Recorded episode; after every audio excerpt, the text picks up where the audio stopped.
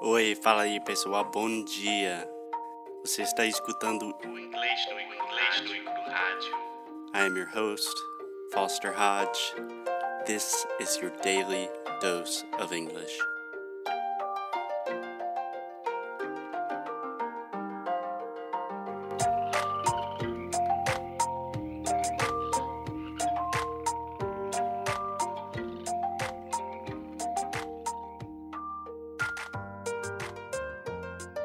Hey, what's up, guys? It's Foster from English No Cru. I'm here with Christine.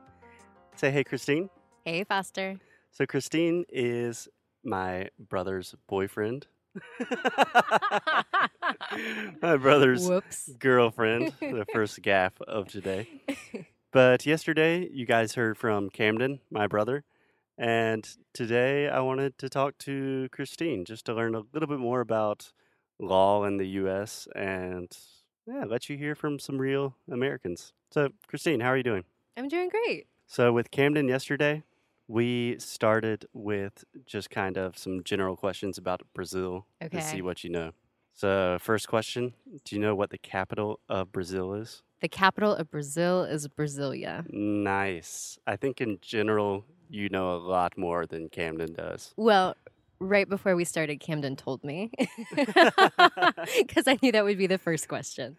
Okay. So, well, you did study in Argentina for like six months. I did, yeah, in I did a college. study abroad in college. Nice. And how did you like Argentina? I liked it a lot. So I was in Buenos Aires and I stayed with a family there and went to some other countries. I went to Chile, I went to Uruguay. No Brazil? I did not go to Brazil only because of the the visa payment. Oh, yeah. and I was a little tight on money at the time. Yeah, no, that's a very valid excuse. Yeah, so you know, most Brazilians kind of hate Argentina. I think it goes both ways. Yeah. Yeah. Yeah. Unfortunately. Yeah. Yeah. So let's just start with a couple of funny trivia questions to see what you know. Okay. Um, you know, the capital of Brazil is Brasilia. That's Can right. you name another city in Brazil? uh, Rio. Okay, she has Alexia sitting here, so that's easy. How about an- one more? Uh, Sao Paulo. Nice. Do you know what language they speak in Brazil? They speak Portuguese. And trick Your question, just Portuguese. you made me nervous. Do you know who the president, the current president of Brazil is? That's actually really hard. that is hard because there's like some difficulty going on right now, right? It's a very diplomatic way to yeah. say it. Yeah. So I'm not I'm not positive about it. Sorry. Current president of Brazil is Michel Temer. Michel Temer. Mm, Yeah, no one knows that. Okay. Cool. So, just in general, Christine, do you have any like thoughts or opinions about Brazil? Like when you think about Brazil, do you have anything like images that come to your mind? Yeah, I mean, I think that I have a really positive perception of Brazil. And I guess I think of like carnival and fun parties and um, Camden beautiful said, beaches. Christ and sexy women. That's probably true too. Christine's giving a little bit more refined answers. um, but yeah, I would say I have um, yeah positive perceptions, and I've never been there, but I definitely would like to go. nice. Awesome. Maybe sometime to visit you guys. I hope so. The door is always open. And I don't know if we still have to pay the, the visa fee or not. I know they waived it for the Olympics, but yeah, it's reciprocity. Yeah. Yeah. I'd be willing to pay it now. Yesterday with Camden, we talked about kind of the process of becoming a lawyer in the US, but you are a much different kind of lawyer than Camden. Mm-hmm. I think of Camden as like kind of like a guy on suits or something. Yeah. And I think of you as like someone on Law and Order. Right. Exactly. Is that correct? That's correct. okay. So, what kind of law do you practice? I practice criminal defense law. Okay. So, can you tell us in a pretty simple way what that means? So I am a public defender. So that means that I am appointed by the court to represent people who can't pay for legal services. Right. So, if someone gets in trouble and they go to jail and they cannot afford to pay for a lawyer, they get you. That's right. Wow. you know, it is requested that they pay a small fee, and generally that's $40 up front. But if they can't pay that, that's also waived. So I would be appointed, like you said, in criminal matters. If somebody had a problem, they ended up in jail, then I come and visit them and represent them. Wow. So I imagine you have a lot of crazy cases you have to deal with. Yeah, yeah. I have some interesting clients, but I really enjoy it and it's really interesting and it's definitely never boring. Yeah.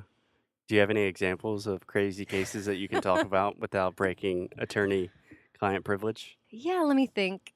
So I do, I represent one man, and he was, eh, you know, I had his case, and he really had minimal charges. They were just some traffic violations. Um, so I, I think that w- was maybe a DUI, so that's driving under the influence. Well, that's a very good thing to know. Yeah, And if you want to learn more about acronyms, we you can check out episodes 45 and 46, I believe. We talk a lot about how to use acronyms in English. yes. And I, DUI, driving under the influence. right, and I have to say, acronyms are used a lot in English. Yeah, especially in law and in business. Yes. And another super interesting thing we were talking about last night was in Brazil, they have a zero tolerance policy with alcohol. So in the US, you can have 0.08 that's of right. blood alcohol content, Mm-hmm. which means like two or three beers, you think? Right, depending on the person. Right. Yeah. So maybe for a guy, like two or three beers, and a girl, maybe like one or two drinks. Yeah, that sounds right. Yeah. But in Brazil, you can't drink anything, but you can have open container. Right, which you cannot have in the United States. Yeah. Interesting. Yeah. Okay. So a guy had minor traffic violations. Right. So he had these sort of more minor charges. And then uh, he was released from jail. He bonded out. Uh, does, didn't mean his case was over, but he was released. Yeah. When you say And- bonded out, what does that mean? So to uh, be released from prison, uh, there is a bond generally attached, which a magistrate court judge would set. Uh, sometimes you can get something called a personal recognizance bond, and that's when you wouldn't have to put any money up.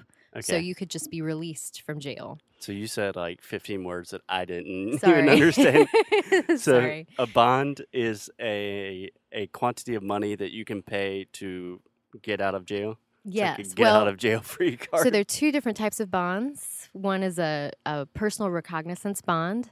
So you're released from jail based on your appearance, es- basically. So you don't have to put any money up. The Right. other type of bond is a surety bond. So you would have to post bail. So you have to put up money to be released from jail. And that's basically assuring that you will show up to future court dates. That's why Right. that they have that system. Yeah, I'm not sure if I understand why that would make you show up in court. Well, so another thing is Can't that you just pay the money and run? Well, that's a possibility too. Yeah. But then uh, oftentimes Just trying to people give some can't tips to my afford to, Brazilian post friends. the entire bond amount because sometimes it could be as high as, you know, $80,000 or Yeah. $250,000. Unless serious crimes, it can be $5,000. Yeah. But if you can't put up the, the entire amount, there's bonding companies. This is sort of getting into the weeds. Yeah. we but are they're bonding definitely companies in the weeds. that um, you might put down 10% is sort of the going rate. Some companies charge 2 to 3%. You might get on a payment plan. So the bonding company then becomes responsible for you to show up at court. And then you're on the hook with them to pay the entire amount because they've Right. already covered it for you. Yeah. I see a lot of those shops like bail bonds. Right. Okay. So Yeah, that's what that is. Yeah. And that's a a questionable system, but um, that's that's the way it works. Yeah. Yeah, that's complicated. hmm But anyway, this guy, Mm-hmm. Oh, getting yeah. back to that, yeah, my crazy case. So he was released on bond, he was out, and um, something happened, and he racked up 30 additional charges, including six attempted murders charges and um, that is because he was ramming allegedly i don't i don't know if th- this happened or not we haven't yet gotten discovery it's very early in his case but it was said that he was ramming his car into police vehicles so you get very very serious charges if you mess with police obviously A minor traffic offense went to yeah it went six south attempted murder south. chargers just crashing his car into Yes. police. yeah Yeah. yeah so he's and you know he's a very nice man i enjoy him as a client and um, i have not yet gotten his discovery so we'll see what this case looks like Yikes. and And discovery is all the information in that person's case Right, that the right. solicitor's office has to hand over. Right. So that sounds like a really hard job in Yeah, it- general. Do you yeah. like it? Do you like being a public defender? I like it. I feel like I am given the opportunity to help a lot of different people. Um, it can Yeah. be stressful, and there is a lot of pressure dealing with uh, people's lives, basically. yeah. Yeah, it sounds like you have to help the people that don't have the opportunity to, I don't know, pay for a lawyer themselves. Right. But I, I think it's important work. Like I said, I, I get to help a lot of people and, and meet a lot of people too, um, which I enjoy. I like representing clients and learning about people and their stories and where they come from and, and hopefully helping them out in the future. That's awesome. So cool. Christine, I just want to finish with two questions. All right. So, most Brazilians, when they visit the US, they visit, I would say 90% of people visit Disney, maybe Miami, New York, and California. Okay. So, apart from those places, do you have any places in the US that you would recommend that Brazilians should check out? You're also from South Carolina, so we talk a lot Yes. about the South. Right. I would say. Camden's whispering Charleston. yeah, I think eh, I would definitely recommend Charleston. It's one of my favorite places, and um, it has beautiful beaches, and it's just sort of a relaxed place to go with really excellent food. I love seafood, Yeah. and so if you like oysters and fresh shrimp and delicious food, I would highly recommend it. I think a lot of people draw comparisons to New Orleans. It's sort of like a smaller version of that, but the food to me has less of that French influence, so it's a little bit lighter and yeah. fresher. Not quite so spicy. Yeah. Not so spicy. Yeah. It's um, I think it's delicious, and I think it's a beautiful place with beautiful people. I think Alexia, you would say Charleston's your favorite city in the U.S. Yeah, Alexia's nodding Awesome. yes. Awesome, that's good to hear. Yeah. and um, I'm heading there next weekend for my birthday. So. Awesome. Happy Um, birthday. Yeah, but I want to recommend a couple other places too. Okay. I'm not done yet. I would want to recommend Asheville, um, which I live close to now. Yeah. And um, yeah, we've it's- talked about Asheville and yeah, our dog yeah. sitting It's experiences. an awesome mountain town, yeah, kind of a hippie, Yeah. bohemian Right. vibe. kind of like a smaller Portland. I hear a lot of people say that. And Smaller Portland. mhm, Nice. Portland, Oregon. Yeah. And then I also really like Boone, which is in uh, Western North Carolina. Um, a couple miles or a couple hours up the road from Asheville is another similar sort of mountain town. That's Even smaller mountain even town. smaller, but really cool and uh, even more uh, hipster, hippie esque, I think, Yeah. but really charming and beautiful. Yeah. And um, and the last place I'll recommend is Washington D.C. I feel like that town doesn't get a lot of love right now because of the politics that are in play, and that's fair. But Wait, you're saying you are not a fan of Donald Trump? um, What? Sure. Yeah, absolutely. I'll just go ahead and say it. But the town itself is great to visit because there's so many things that are free. It's got, Yeah, you've got free the Smithsonian museums. Museum there, so you've got 20 institutions at least that are free, including the zoo and the botanical gardens and amazing museums. And um, I've always had such a great time when I go to DC. That's So, awesome. That's a I'd good recommend that too. recommendation. I Mhm. feel like most Brazilians skip over that. Yeah, yeah, a good one for travelers if you want to see a lot of stuff on the cheap. Cool. Awesome. So, last question, same thing we did with Camden. Is there anything that you would like to know how to say in Portuguese? Josie, stop eating the cords. Oh, okay. So that's a good one. So we just got a new puppy, Josephine. Um, and she's a labradoodle and she is beautiful but really naughty. And so if you could say, Josie, don't eat my food. How would you say that? Okay, I'll give Alexia that one. Josie, não coma minha comida.